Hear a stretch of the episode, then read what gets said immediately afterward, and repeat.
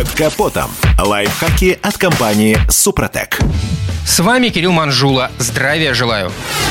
Аквапланирование – эффект, о котором многие слышали, а некоторые даже ощущали, но который, тем не менее, зачастую остается без внимания. Его потенциальная опасность при этом обычно не только недооценивается, но еще и усугубляется несоблюдением скоростного режима, несвоевременной заменой шин, неподходящими действиями в опасной ситуации.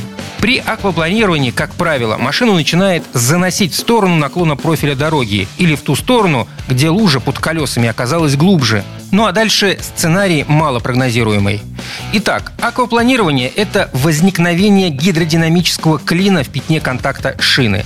То есть полная или частичная потеря сцепления, вызванная присутствием водяного слоя, отделяющего шины автомобиля от дороги. Большое влияние на аквапланирование оказывают рисунок и степень износа протектора. Чем прямее, шире, глубже и чаще расположены канавки на покрышке, тем быстрее и больше удаляется вода из зоны контакта шины с дорогой. А стало быть, лучше их сцепление. Аналогичная зависимость проявляется и в отношении дорожного покрытия. Чем крупнее зернистость асфальта, тем лучше. Самым опасным с точки зрения склонности к аквапланированию оказываются гладкие дорожные покрытия. Фактор, на который в первую очередь может повлиять водитель – скорость движения автомобиля. Чем выше скорость, тем больше вероятность того, что колеса вашей машины превратятся в водные лыжи.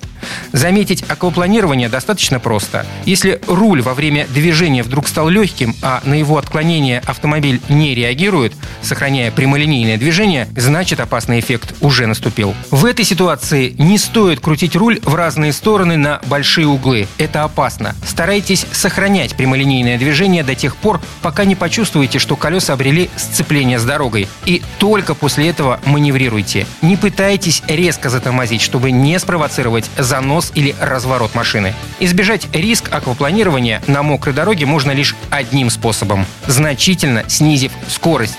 Учтите, что даже с новыми шинами от именитого производителя при толщине слоя воды на асфальте в 10 сантиметров машина может потерять контакт с дорогой даже на скорости до 80 км в час.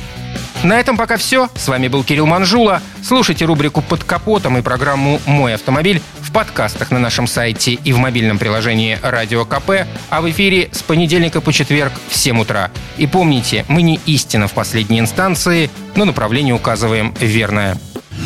Спонсор программы ООО «НПТК Супротек». Под капотом. Лайфхаки от компании «Супротек».